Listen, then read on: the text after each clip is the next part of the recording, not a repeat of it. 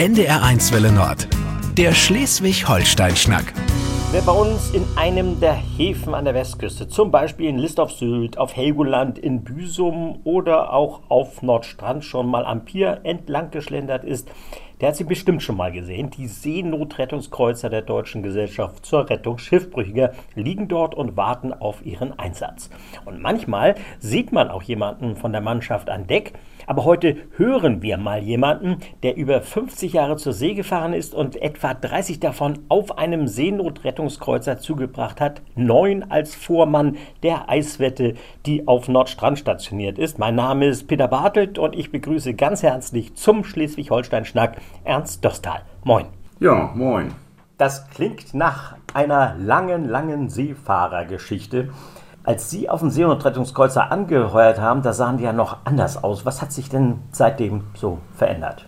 Also ich bin 1990 in Büsum auf dem Seenotrettungskreuzer angefangen, auf der Fritz Behrens. Und die hatten noch einen offenen Fahrstand. Und ein paar Jahre später passierte das Alfred Krupp-Unglück. Und dann wurden die Fahrstände im Nachhinein geschlossen. Was war das für ein Unglück? Das war äh, zum 1. Januar und dann sind die in der Grundsee gekommen und sind einmal durchgekentert. Da sind ja zwei Leute auch äh, bei verstorben oder über die Kante gegangen, wie wir sagen.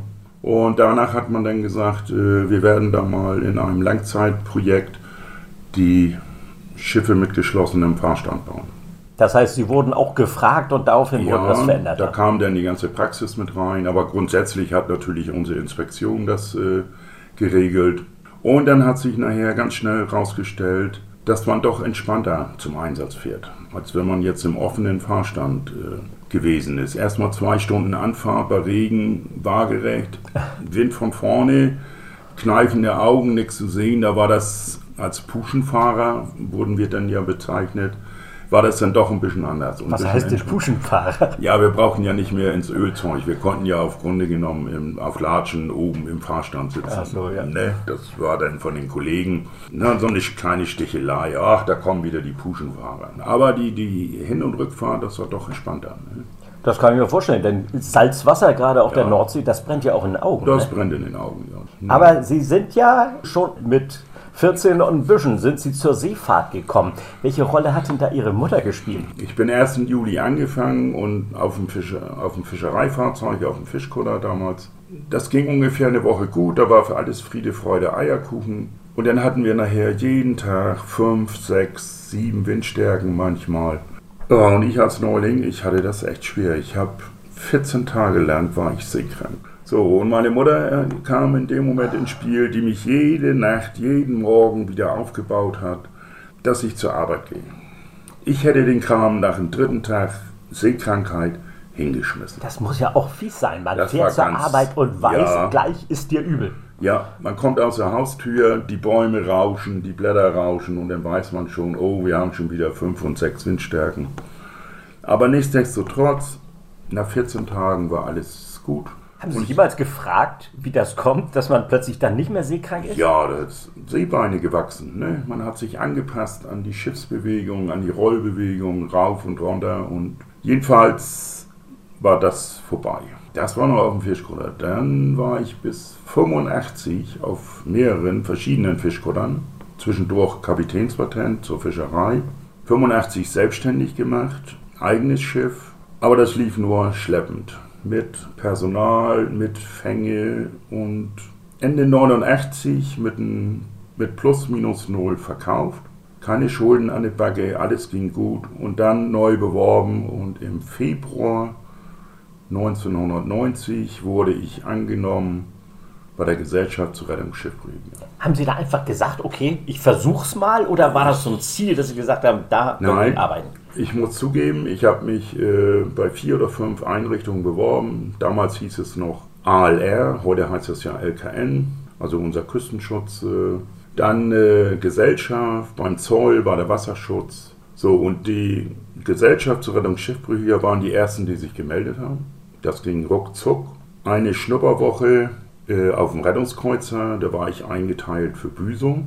Der lag in der Werf auf der Weser. Bei der Überfahrt von Badenfleet aus der Werft nach Büsum seekrank. Schon wieder. Sie dachten auch, Sie haben es hinter sich.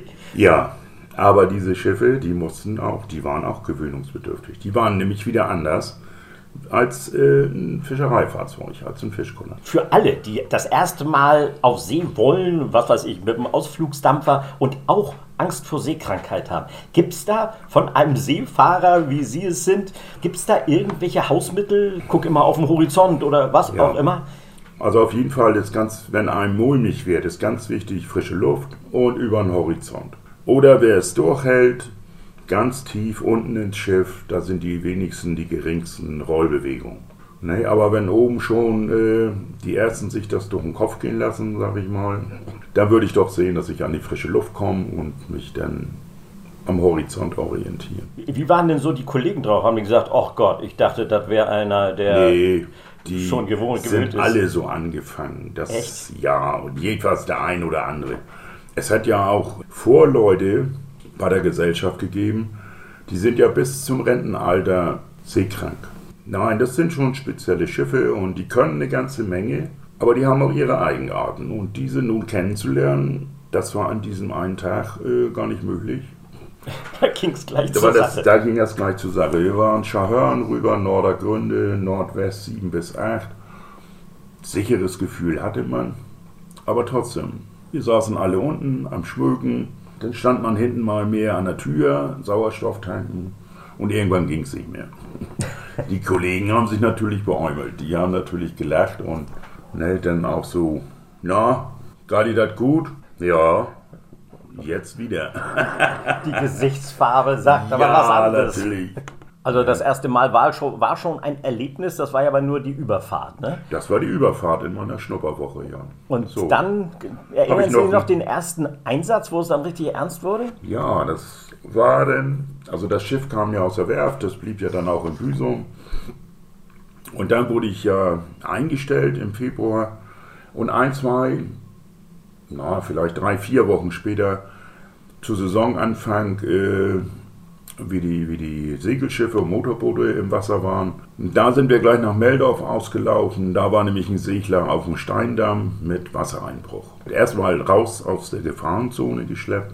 So, und dann Tauchpumpe rein und Lecksegel unter. Also das ganze Programm, was so, ne, das war so mit mein erster Einsatz. Sie Freizeitskipper. Ich nehme mal an, da gibt es auch so eine und solche, die vernünftigen und die weniger vernünftigen, aber die gibt es wahrscheinlich auf beiden Seiten. Gibt es auch eine schöne Geschichte, also wo jemand wirklich so dankbar war, dass er, was weiß ich, euch alle zum Essen eingeladen hat oder sowas in der Art? Also in den 90ern war ja so mit Handy und, und Smartphone und das und WhatsApp war das ja alles noch gar nicht so viel. Da gab es ja noch handgeschriebene Post. Briefe nannte man sowas, ne? So, und da habe ich mal einen von gekriegt. Da haben wir nämlich äh, ein älteres Ehepaar zwischen Eider und Helgoland geschleppt, Richtung Helgoland, weil sein Motor nicht lief und er Flaute hatte. Also das war ein großer, hübscher Segler, der war 12 oder 15 Meter, ganz hübsches Schiff.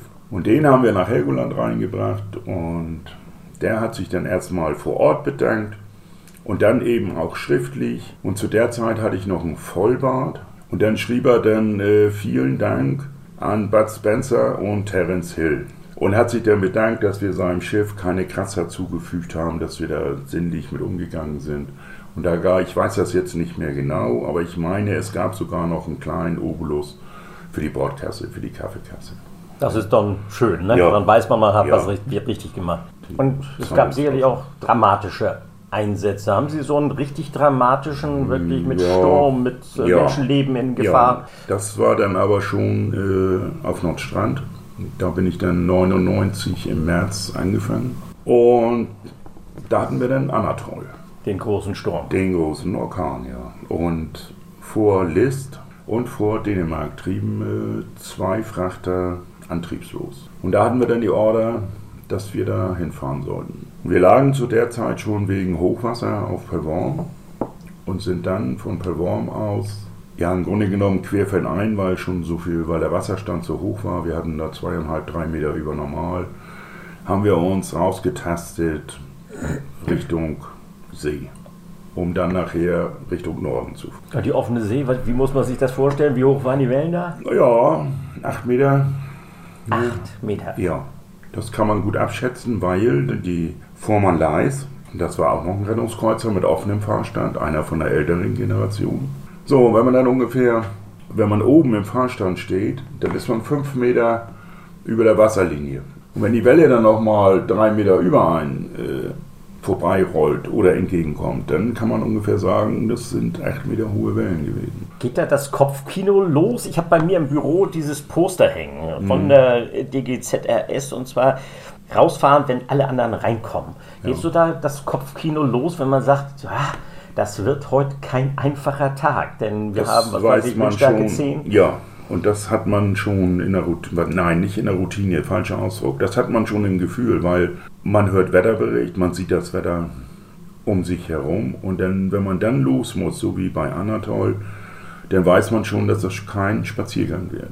Und dann eben auch immer mit Respekt vor den Naturgewalten. Und nun sind Sie auf dem Weg da zu diesen beiden Frachtern gewesen, ja. wahrscheinlich ein. Kann man da was erkennen bei acht Meter hohen Wellen? Aha, da hinten sind ein paar Lichter, da müssen wir hin?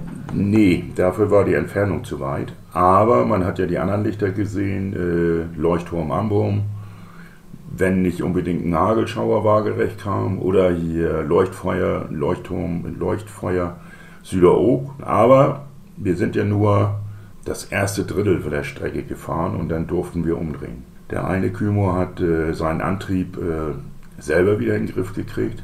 Und für den zweiten haben die mit einem Hubschrauber eine Lenzpumpe, so eine Art Feuerwehrpumpe, haben die runtergelassen, damit sie ihr Wasser aus dem Maschinenraum rauspumpen konnten. Und dann waren wir aus der Nummer raus. Und da war ja die Rückfahrt noch eben irgendwann hat man ja auch die See von hinten. Ne? Ja, und das ist nicht das, so schön. Das ist das Schlimmere, ne? Ja, das ist eigentlich das Schlimmere, ja. Wenn sie denn von hinten aufrollen und das. Und das ist. Aber das lernt man und das muss man, das muss man lernen, sonst äh, fährt man ganz schnell viel kaputt. Gibt es eigentlich auch so Quereinsteiger? Sie sind ja nun hier auch groß geworden. Ja. Sie kennen das, ja, das Gebiet ja. äh, wie die Westentasche seit fast 50 Jahren auf See. Gibt es auch Quereinsteiger, die was weiß ich aus, der, aus Bayern kommen oder sonst so und gerne mal zur See fahren und dann hat man da einen Dialekt an Bord? Mein Ablöser, ich bin hier jetzt in Ruhestand und mein Ablöser, der ist gebürtig in Heidelberg. Heidelberg? Ja, das hat ja eigentlich außer mit dem Neckar nicht viel mit Wasser zu tun. Der ist aber auf großer Fahrt gewesen und der hat gesagt, ich gehe zu den Seenotrettern. Nun macht er den Stationsleiter und erster Vormann. Eine gebürtige Landratte. Ja.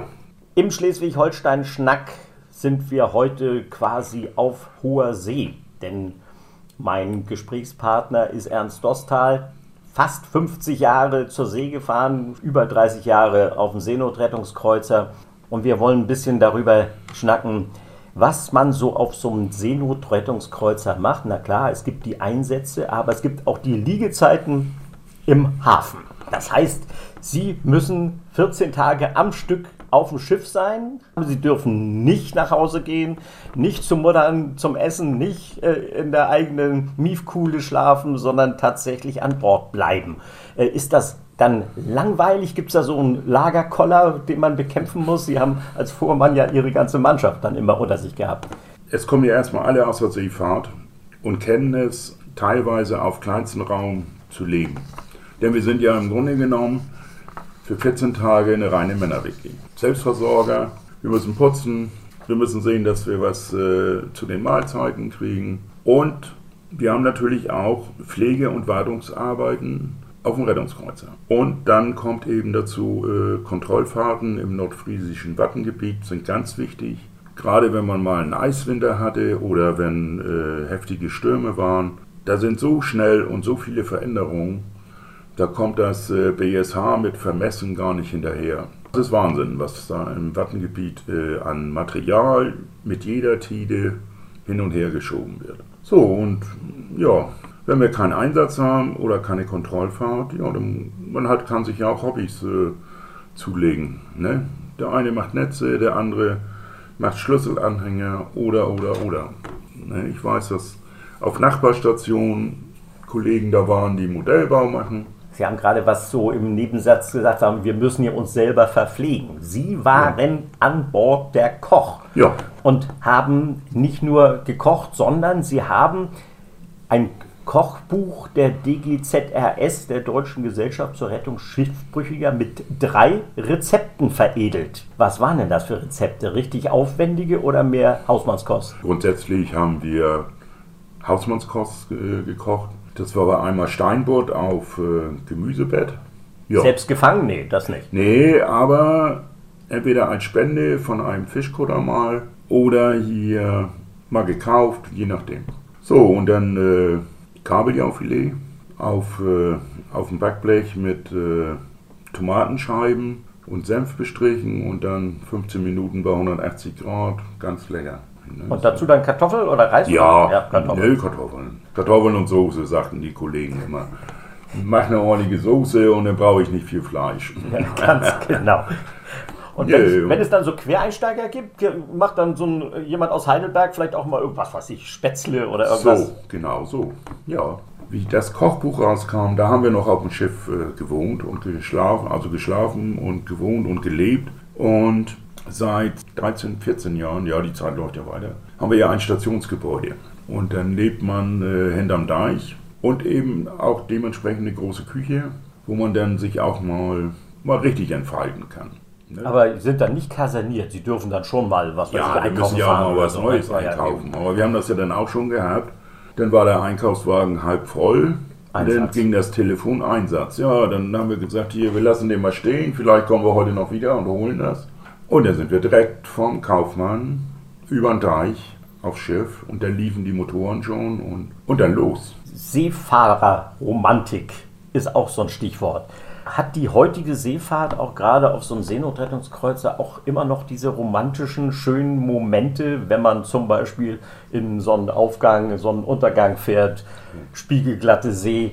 Das haben Sie ja wahrscheinlich zuhauf erlebt. Ja, genau. Das sind äh, die schönen Gegensätze, wenn man äh, nur Sturmfahrten oder nur Sturm hat. Wenn man zur richtigen Zeit am richtigen Ort ist und das Glück hat, auf einer Kontrollfahrt zu sein oder im Einsatz zu sein, wo die Sonne aufgeht oder untergeht, das hat schon Momente. Das ist schon, das kann einem auch keiner nehmen. Also so ein Kreuzer, Seenotrettungskreuzer ist ja sehr spektakulär und da kommen dann Gäste, Besucher, Touristen. Hat man dann immer mal so einen Schnack? Fragen die mal, was macht ihr eigentlich den ganzen Tag oder was wir jetzt gerade so thematisieren, schönster Augenblick, äh, dramatischstes Erlebnis. Kommen da solche Schnacks zustande im Hafen? Ja, das äh, Interesse ist da. Viele sind auch selber Spender, die für die Gesellschaft spenden. Dann äh, haben die natürlich auch Interesse daran. Und wenn sie dann so zum Beispiel auf Nordstrand oder in der Nähe vom Rettungskreuzer Urlaub machen und die sehen da jemanden, dann fragen sie ganz normal. Und das, das ist auch in Ordnung. Wir sind ja auch, die Gesellschaft finanziert sich ja nur von Spenden. Und wenn man dann solche Leute abwimmeln würde, dann ist das Konto gesperrt und dann gibt es keine Spende mehr. Hat viel auch mit Öffentlichkeitsarbeit ja, zu tun. Ja, natürlich. Ne? Darstellung nach außen. Das nächste ist ja auch, man muss ja auch immer ein bisschen freundlich sein oder man muss ja auch vorsichtig sein, wer steht ja überhaupt vor einem. Ne? Wenn man sich nicht kennt, klar, die von der Insel und die am Hafen laufen oder arbeiten, die kennt man natürlich. Aber wenn da nun Gäste kommen, ne, dann kann das auch mal nach hinten losgehen. Gab es da auch schon mal im Hafen vielleicht auch ein schönes Erlebnis, dass jemand gesagt hat, ihr macht so einen geilen Job, ich hole euch mal ein Frischbrötchen für die gesamte Mannschaft oder so? Ja, aber ein Eis haben die da mal ausgegeben im Sommer. Ne? Oh, ja. was schön, ne? Ja. Ist denn aus so einem Gespräch vielleicht auch mal was erwachsen, dass zum Beispiel ein junger Mann oder sowas gesagt hat, oh, das wäre vielleicht auch mal was für mich, dass der sich dann bewirbt. Was muss man denn vorweisen? Muss man einfach nur Interesse haben oder muss man tatsächlich auch ein Seefahrerpatent haben? Also das Optimale ist, um bei den Seenotrettern anzufangen, ist, wenn man äh, nautische oder technische Ausbildung hat. Ne? Entweder als Kapitän oder als Maschinist gefahren ist oder zumindest die Ausbildung hat dafür. Das erleichtert äh, das Ganze für den Einstieg ungemein. Und dann kommt ja, dass die Gesellschaft äh, zusätzlich ja auch noch Sachen ausbildet. Ne? Es so, gibt Ausbildungsplätze. Ja, also so Zusatzgruppen. Äh, ich sag mal, ob das nun eine Seemannschaft ist, wenn das ein Quereinsteiger ist oder Lecksicherung und all sowas. Das wird nochmal speziell geschult zu dem, was man schon hat oder was man noch haben muss. Aber optimal wäre nautisch oder technisches Patent dann Oder eine Mutter, die einem sagt, jemand weiter, fahr Ja. weiter zur See. Wenn es die heute denn noch gibt. Nee. Ne? Das ist ja nun schon recht ein paar Jahre her und ich weiß nicht, ob die Jugend heute noch so eingestellt ist und ob die sich heute noch so antreiben lassen würden, wenn sie zu irgendetwas keine Lust haben. Wenn man so eine lange Seefahrerkarriere hinter sich hat, ist das dann eher eine Erleichterung, dass Sie bei Ihnen zu Hause sitzen oder fehlt Ihnen richtig was?